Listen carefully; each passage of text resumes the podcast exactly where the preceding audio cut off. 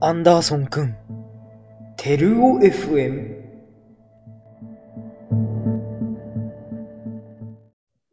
皆さん、こんにちは。枝照夫です、えー今回も引き続き土井くんとお話ししていけたらなと思います。それでは土井くんよろしくお願いします。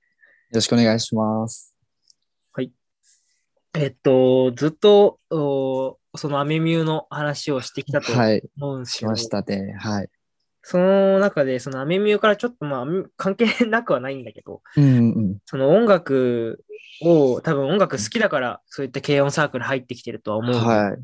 その土井が音楽聴いてく、聴いてる中で、あ、この曲いいなって思った、その曲、なんていうんですかね、こう、惹かれる、曲で惹かれるポイント、音楽に惹かれるポイントとかってあったりするうんかな。そうですね。でもなんだろう、こう、一言で言っちゃうとでも、わかんないっすね。うーん。なんかやっぱ言語化できないもものだからこそ、まあ惹かれるし、うんっ。てのもあると思うんですけど、うん、でもやっぱり俺は、うん、難しいな。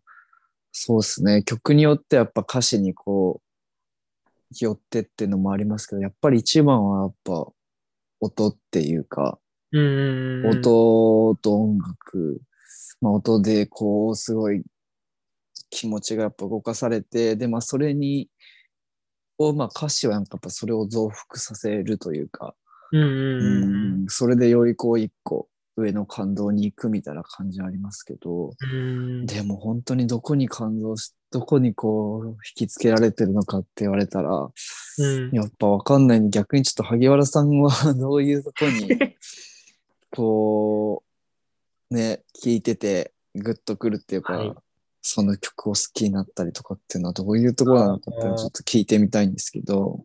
うん。やっぱその、なんだろうね。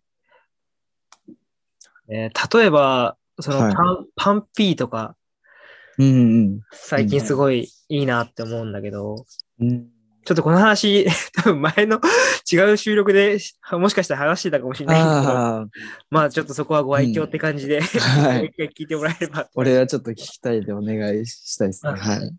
なんかパンピーとかってすごい、やっぱ言葉の使い方がうまいじゃん。うーん、ラそうっすね。ップなんだけど、すごいラップなのにラップとしてそこまで聞聞かない、ラップ感がないというか、すごい滑らかな感じで言うし、だからやっぱそういう、なんつうの、言葉遣い、歌詞、やっぱ歌詞だよね。歌詞の言葉遣いっていうところだと、言葉遣いってところにすごい惹かれるっていうのはあるかな。うんうんうんそうっすよね。うん。私やっぱなんかパンピーで聞いて俺が思ったのはやっぱパンピーってやっぱなんかこう独特じゃないですか。うんうんうん。フローもだし、なんかやっぱ言葉遣いとかも他のラッパーにはない感じ。うん。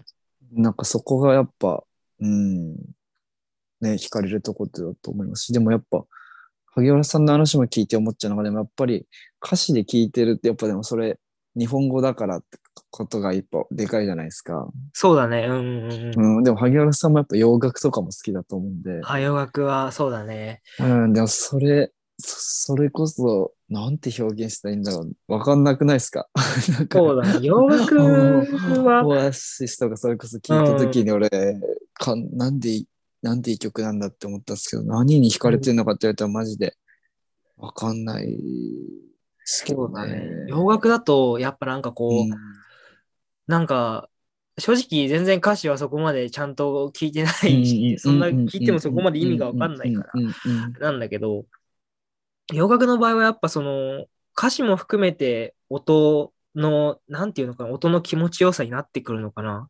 うん。そそのう英語ですよね。そうそうそう。んあとそれで、その歌詞、歌を聴いたときに、どれだけこの頭の中でその曲の世界観というか、雰囲気をうん想像できるかっていうところになってくるのかな、みたいな。。なるほど。うん。うーんそうっすよね。それは、ね、うまく言えないっすよね。なんか、うん確かに世界観とかもありますけど。うーん。まあでも、あとやっぱビジュアルも込みでってことも多かったりしますね。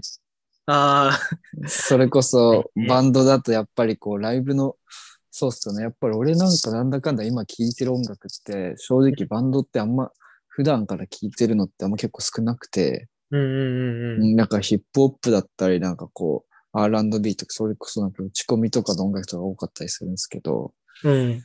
ね、やっぱバンド惹かれるのって何かなって言ったら、やっぱバンド、まあ曲聴くのもそうですけど、やっぱライブとかってやっぱバンドがこう、の音楽がやっぱ一番よく聞こえるというか、うんううんん聞こえるし、なんかこう、一番やっぱ輝いてるなって思っうん。たりしちゃうっていうか、やっぱこの、うん、やっぱギターのこのワンストロークでもやっぱこうライブの映像とかと一緒に見ちゃうと、それだけでこうなんか鳥肌ブワーってなったりとか。ああ。なんか、それはでも、ね、それこそちょっと言語化できないですけど、やっぱりバンドってなんかやっぱ、ちょっと特別かなっていうか、なんかそのバンド全体としての雰囲気とか、なんかうん。演奏してる時とかの表情とか、パフォーマンスも含めてなんか感動するっていうのはあるんで。うなん。るほどね。まあ確かにライブ映像とか、全然なんか、いい印象変わるもんね。その曲だけ聴いあてりる。ますね。ライブとかも見ると。うん。うんうんうんしかも生で見ると余計ね、うんうわーってなるもんね。そうなんですよね。なんかこう、す、べ、てから伝わるというか、なんか、うんうんううんんその人のも、そうですね、さっき言った表情とか、ね、歌い方とか演奏の仕方とか、うんうんまあもう着てる服とかが何から何まででなんか伝わってくるっていうところがあるんで、確かうに。ん、あーあと、その、やっぱ聴いてる時の状況というか、心の状態というか、うんうんそれも結構影響するのかなっていうのは思うよねそ。れはありますね、なんか、うんうんうんそれこそ自分の状態によってなんかこう、何聞いてもよく聞こえない時もあれば、うん。何聞いても、うーん、めっちゃいいなとかなる時もあるし、うん。うーん、それこそやっぱ自分の状態でかいなって。そうですね。それこそやっぱ俺も中学ぐらいから音楽好きっていうか聴き始めましたけど、うん。なんかやっぱ中学当初聴き始めた時にはあんまいいと思えなかった曲が、うんやっぱ1年2年経って聴くと、めっちゃいいなって思えたりとか、あーあうん、逆にあの時すごい好きだった曲でも今聴くとそれほど、なんー、か、うんう、うんん。そこまで胸を震わせられないみたいなことあったりするんで、なんか、そうっすね、自分の状態っていうのもやっぱ大きいっすよね。うんねそうだよね。うん確かに な自分の状態っていうと、うん。やっぱこう、そなんだろう。結構、落ち込んでる時とかって、はい。落ち込んでる時とかに聴いてた曲っていうのはやっぱりすごいよく聞こえる時あるよね。 なんか、ありますあこれもうね。自分の、なんつうの、 もう教訓というか、はいはいはい。そのレベルの曲だいやーめちゃくちゃあります。めめちゃくちゃわかります。特に俺もなんか結構音楽に深く感情移入しちゃったりすることがあるんで。ちゃ、うんううんうんん、なんか本当に、その歌詞一つですごい、なんか俺のことを歌ってるんじゃないかって思う時とかうんうんあったりするし、うん、なんかそういう時に関して言えばやっぱりすごい歌詞とかも大きいなって思ったり。うん。ねなんかそう、自分の中でそういう、なんつうの、バンドってなってくると、やっぱサンボマスターと、うん。ウルフルズは絶対外さ外さないんだよね。うん なんか心に刺さってくるといううんうんか。うんうんうんそうっすよね。でも本当にそれも状態によるのかなって、なんかそれこそあーサンボマスターとかウルフルズってメッセージが強いじゃないですか。強いね、結構ね。だからこう、なんか逆になんだろう。自分がフラットな状態の時ってなんかそういうのがノイズになっちゃったりもするっていうか、あーなんかもう、その曲としてのメッセージとか、その、こう、はっきりしてるから、うん自分がそういう、それを欲してない状態だと、なんかちょっと、あんま受け付けられないみたいな時があったり。うんうんうんうんうんうん。だからそういう時はなんか、それこそあんま歌詞がわかんない洋楽の曲聴いちゃったり、うんうんそれこそインスタの曲聴いちゃったりとかもあるんですけど、逆になんかこう自分がすごい落ちてたりとか、そういう強いメッセージを必要としてる時なんかやっぱめちゃくちゃ響くバンドだなって思うんですよね。あウールフルズとかサンボモスターって。うん。確かにね、まあなんか、やっぱその、多少ひねくれてないとやっぱ洋楽って弾かないのかなみたいな。 ちちょっと思っちゃう時あるんだよね。まあそんなんでもないのかな、別に。わかんないですね。でもひねくれ、でもなんかやっぱ、単純にやっぱいい曲だからっていうのもあるんじゃないですかね。うん。うん。初めてそう、なんかね、やっぱオアシスとかレッチーとか聞いた時のなんかこうんう、感覚とかは、だし、うん。でもなんかやっぱ最近はなんかこう、洋楽聴くのも増えてきたかもしれないです、俺は。ああ、あそうなんだ。なんかそれこそそういううん。メッセージとかが強く来てるものはなんかあんま受け付けられない時がなんか前よりも増えてたりとか、うんうんうん。うん、なんか、それよりかはこうもっとわかんないものとかの方が、うん。なんか違和感なく聞けたり、あとはなんかやっぱ、そうしてそれこそインストとかだとやっぱ言葉を使わずにその音だけでそういうなんかいろいろ表現してすごいなみたいなとこもうんうんうんうん。思ったりとか、うん、うんうんへえ。驚愕、そうっすね。うんでもやっぱかっこいいからってのもあると思いますけどね。多少ひねくれてる人がいくのは あるかもしれないですけど、なんかやっぱ、うん。なんかかっこいいっすもんね、洋楽。まあ、かっこいい。ね、洋楽。